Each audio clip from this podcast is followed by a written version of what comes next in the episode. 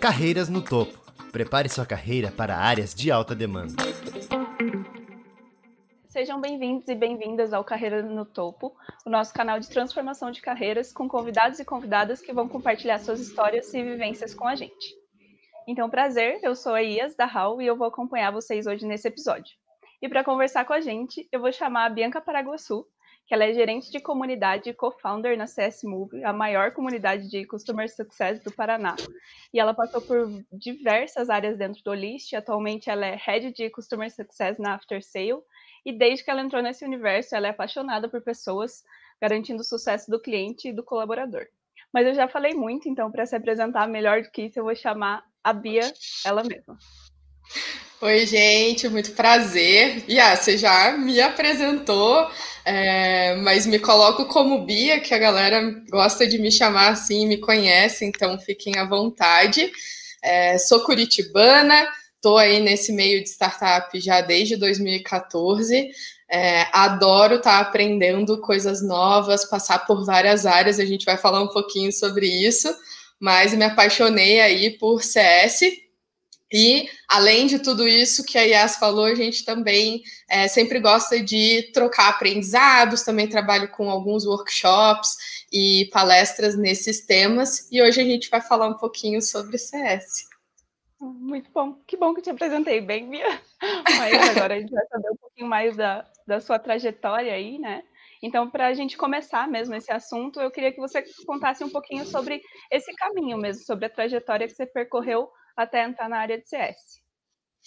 Legal. Quando eu comecei nesse meio de startup lá em 2014, foi na Solidarium, que era a empresa anterior ao Olish, algumas pessoas devem conhecer, é, e eu me apaixonei muito é, pelo propósito da empresa, que era um negócio social do setor 2,5, com o objetivo de gerar impacto social e tirar pessoas da linha da pobreza, através de um e-commerce de produtos feitos à mão.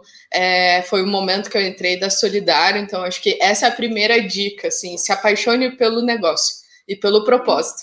E quando a gente se apaixona pelo propósito e pelo negócio, é, qualquer desafio, qualquer vertical que você trabalhar, você vai estar contribuindo para isso, né? Então, quando eu entrei lá atrás, em 2014, é, as pessoas acham estranho, mas eu comecei a minha carreira é, na área financeira.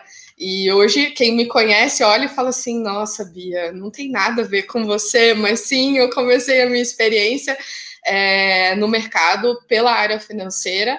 É, gosto bastante, mas fui experimentando outras coisas ao longo do caminho. E quando você entra numa empresa com um propósito muito forte e ainda pequena, né, uma equipe bem enxuta, nós éramos em cinco naquela época, eu sempre costumo dizer que a gente trabalha por demanda e não por uma função. Você é chamado, é contratado com uma função, mas você acaba trabalhando por uma demanda, porque os problemas precisam ser resolvidos, não importa o cargo, né, entre aspas, que você tem. Então eu entrei como financeiro mas acabei passando por atendimento ao cliente, é, suporte mesmo, passei por RH, passei por operações, passei por área de vendas, é, foram vários momentos assim, conforme a necessidade que o negócio tinha, a gente ia crescendo, a gente precisava ir atendendo outras demandas. Então, essas foram as principais, digamos assim, as áreas mais formais, digamos, que eu passei antes de chegar a descobrir o CS, que foi ali no final de 2015, mais ou menos. Nossa, foi tudo muito rápido, né, Bia? Passou por Sim. todas essas coisas nesse tempinho. E é, aquela dica que você falou, valiosíssima, né? Se apaixone pelo negócio e você fez isso com maestria. Passou por todas as experiências para se apaixonar por ele completo, né?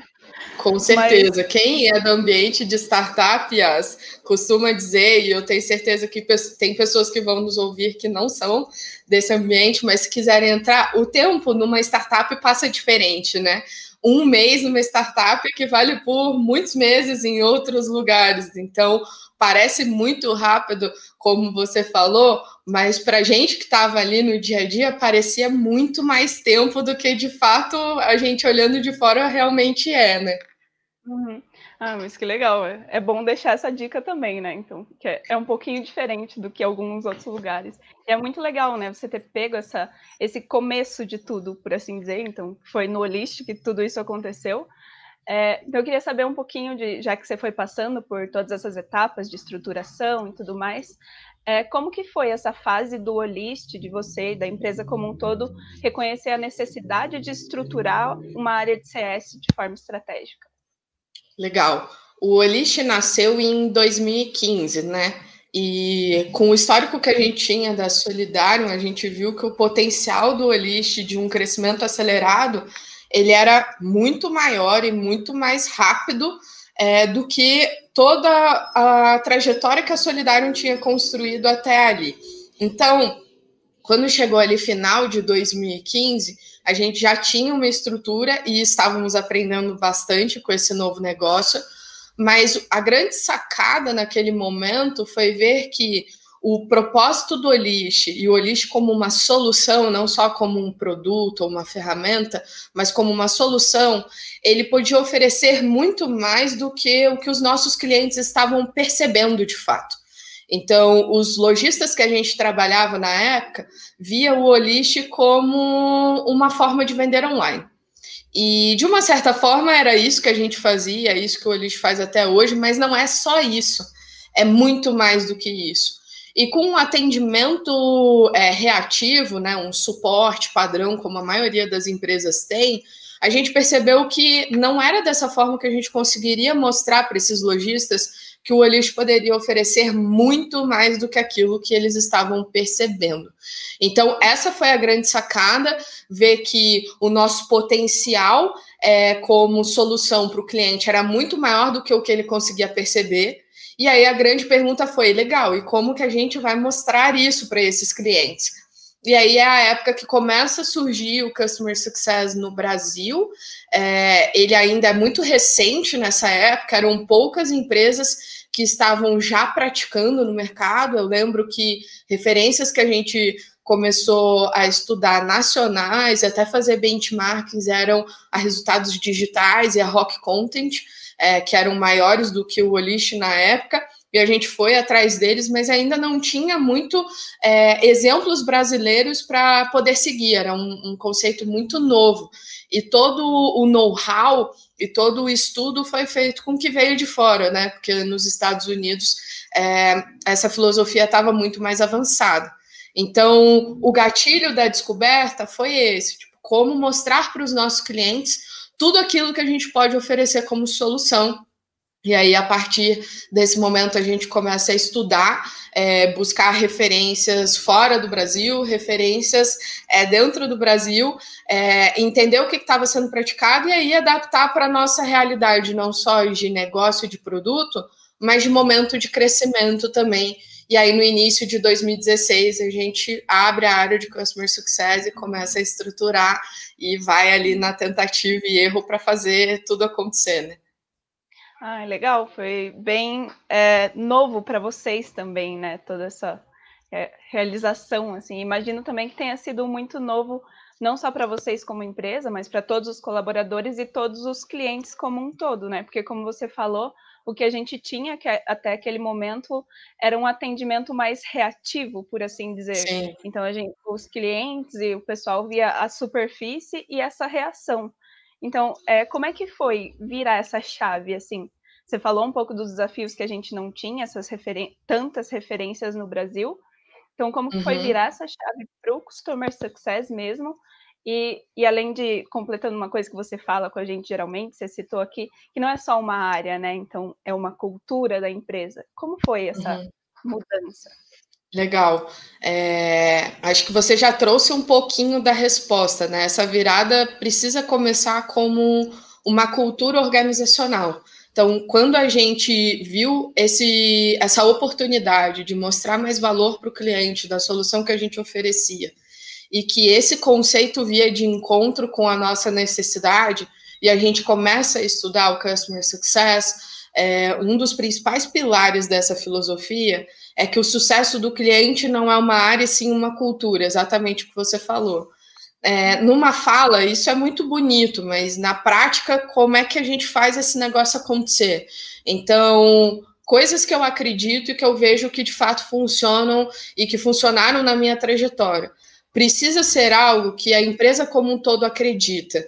E para isso, é, precisa vir de cima, da liderança. Então, o Thiago Dalvo, que é o, é o CEO é, do Elish, ele tinha isso como uma premissa, né? Que o sucesso da empresa viria se a gente é, prestasse e realizasse e fizesse, entregasse esse sucesso para os nossos lojistas. E aí, a partir desse know-how, desse mindset, desculpa, é, como que a gente fazia para facilitar o caminho desse lojista para ele chegar no objetivo dele, né? Alcançar aquilo que ele almejava quando ele fez uma parceria conosco. Então, tendo a liderança, a alta liderança acreditando que o sucesso do cliente precisa ser uma cultura, é o primeiro passo, na minha opinião. O segundo passo é que, sendo uma cultura organizacional, não é uma responsabilidade da vertical como área de CS, é uma responsabilidade da empresa. Então, o que a área de marketing, o que a área de vendas, o que o financeiro, o administrativo, atendimento, operações, todas as áreas da empresa, o RH, é, eles podem contribuir para que no dia a dia das atividades que eles realizam, eles entreguem sucesso para o cliente. Porque de uma forma direta ou indireta, todos nós dentro de uma organização estamos trabalhando para isso, para entregar o resultado para o nosso cliente. Alguns tendo esse contato direto, outros não, mas o objetivo precisa ser esse, porque o negócio existe porque tem um cliente no centro com uma necessidade. Aí o negócio vem ele é, surge, ele nasce para resolver essa necessidade. Então, tendo uma alta liderança comprada é, com o sucesso do cliente como cultura, é, tendo as áreas da empresa entendendo que elas também entregam sucesso para o cliente de uma forma direta ou indireta, mas o trabalho delas tem esse objetivo.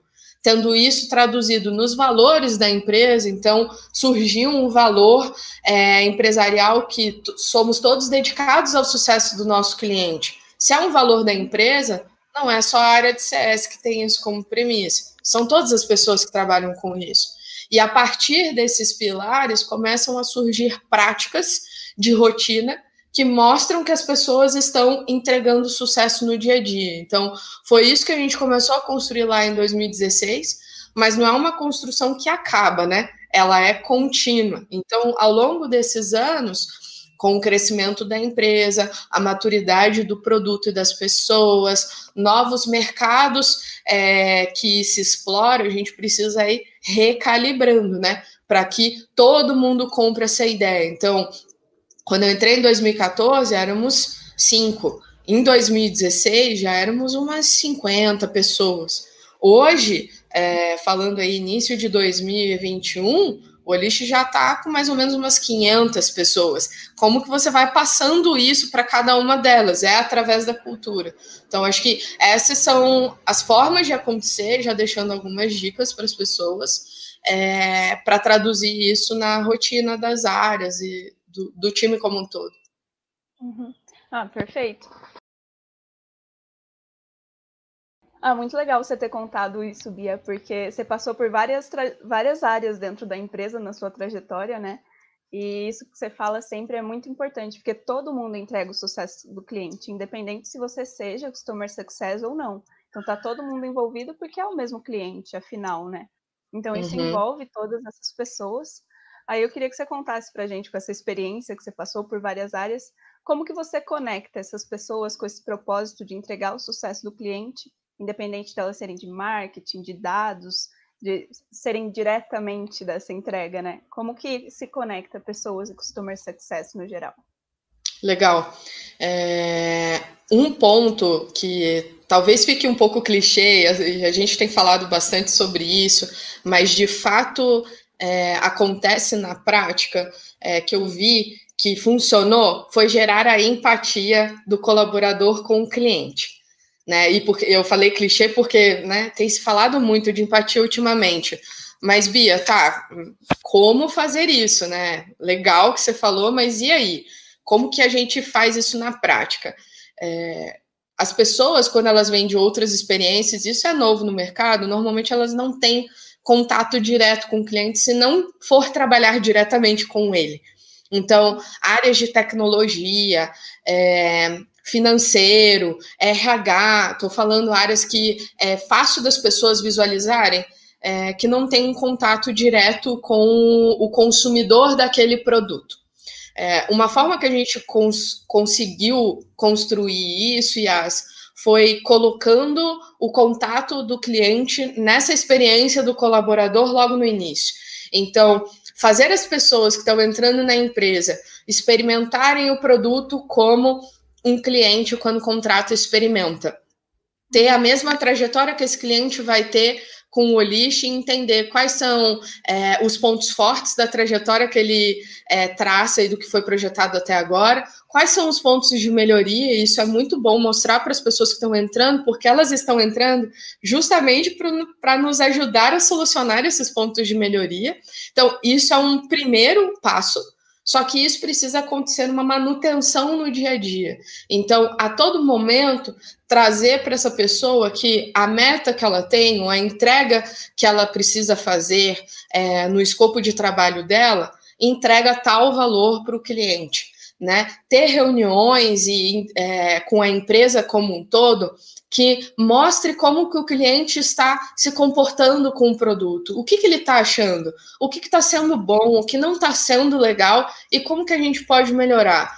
Isso tem um, um exemplo prático que mensalmente no Olist é, se faz, ainda acontece, é, uma reunião chamada Voz do Cliente. E aí se traz nessa reunião o, que, que o cliente está falando sobre o Olist, qual a experiência que ele está tendo nesse processo de parceria com a empresa. E aí a experiência tem pontos positivos, tem pontos negativos que precisam ser melhorados, e é uma reunião para a empresa toda, que todo mundo se envolve, que todo mundo entende é, o que está acontecendo. É uma reunião que se traz depoimentos de clientes, é, seja escrito, seja em áudio, seja em, em áudio de ligação, seja em gravação, ou até um cliente físico, né, numa, numa call, contando como está sendo a experiência dele, para que pessoas que não falam com o cliente diretamente entendam sobre o business é, do Olish, entendam o que a gente entrega é, como negócio e qual é o papel dessa pessoa na função que ela exerce hoje em entregar valor para aquele cliente que ela está conhecendo naquele momento. Então, trouxe aí, tipo, dois exemplos. Um logo no início, quando as pessoas estão entrando, mas que a manutenção é muito importante para que vire a cultura, né, que a gente falou agora há pouco, e que fique intrínseco é, no dia a dia desse, desse time. Uhum. Não, perfeito. É, é o que você falou, né? Não adianta ter aquele encantamento no começo se depois as pessoas vão se perder ali nas atividades do dia a dia e não vão conseguir reconectar isso, né? Exato. Então é desde o onboarding até o dia a dia. Então, e é o que a gente até o que a gente fala aqui na HAL, né? Então, cuide primeiro das pessoas e todo mundo tem esse papel. Então, seja você do, de dados, seja você de onde for, você tem que cuidar tanto do seu cliente quanto das pessoas que estão à sua volta, né? E daí esse é um papel um pouco principal do, do RH ali, da parte de pessoas, mas todo mundo tem esse papel como um todo, e é muito legal isso. Acho que para a gente ir se encaminhando, assim, eu queria até perguntar uma coisa que você pegou toda essa estruturação, então você pegou uma fase muito nova. Então, como que você vê que está hoje, assim? Tipo, quais são os desafios hoje? Então, vocês conseguiram estabelecer uma cultura muito legal, assim, e agora está uhum. muito mais estabelecido. E qual que é o cenário hoje, assim, da, do Customer Success? Legal.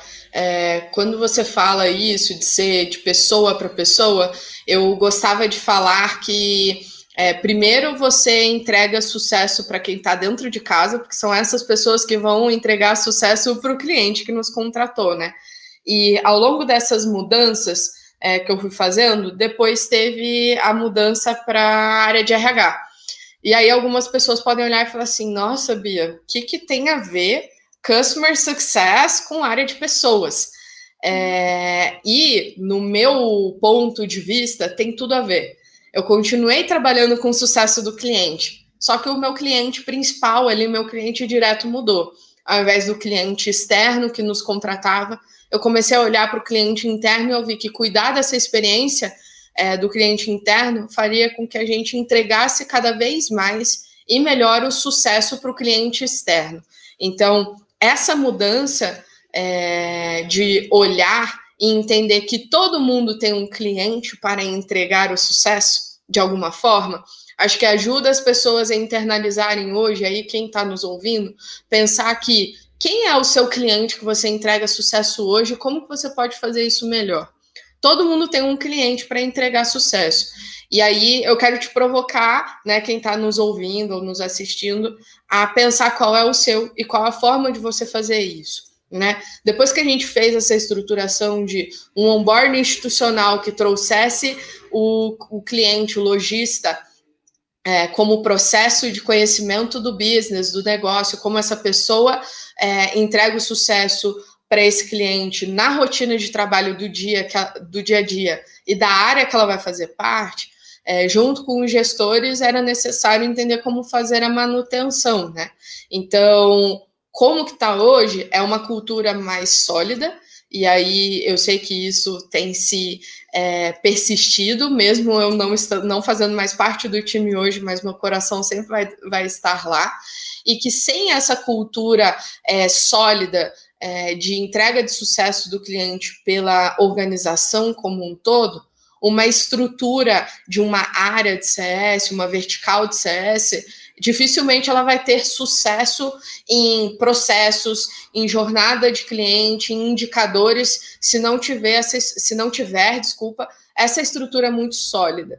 Então, hoje eu vejo que as empresas que querem começar, e aí também fiquem como uma dica, invistam primeiro como na cultura. Mas, Bia, eu não tenho 50 pessoas na minha empresa, eu tenho 5. Igual você começou lá na Solidário. Ótimo, mais fácil. Quanto menos pessoas, mais fácil é de você instaurar uma cultura, fazer essas mudanças para que todas as pessoas olhem o cliente como centro do trabalho, né? Quanto antes você pensar nisso, mais fácil de fazer mudanças tão significativas. A partir dessa cultura instaurada, criar uma processos, jornada, uma estrutura e métricas para ver se isso de fato está acontecendo está dando certo, são os próximos passos. Hoje, eu vejo que muitas pessoas que me procuram querem olhar CS como uma área com tantas pessoas que atende o cliente e que precisa entregar a meta A, B e C sem nem pensar na cultura organizacional antes. Então, é um passo à frente que a pessoa está dando, mas existe uma base para ser construída, né? Então, hoje eu vejo que no Olish, de tudo isso que eu que eu conheço, né, que eu fiz parte ao longo desse tempo, existe uma estrutura muito sólida e a frente de Customer Success tem uma estrutura muito melhor e está cada vez mais consolidando por causa dessa cultura. E as empresas que hoje não têm e querem entrar nesse mercado porque está é, tá ficando mais na moda, digamos assim, mas não é só um nome bonito, é muito mais do que isso.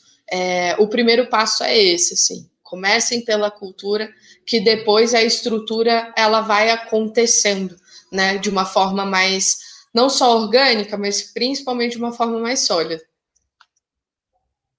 Perfeito, né? um bom resumo, né, de toda essa história, de toda essa trajetória e do, desse papel, né, que a, a área de Customer Success tem, que não é só um nome bonito realmente, ela tem um papel muito mais relevante para a empresa como um todo.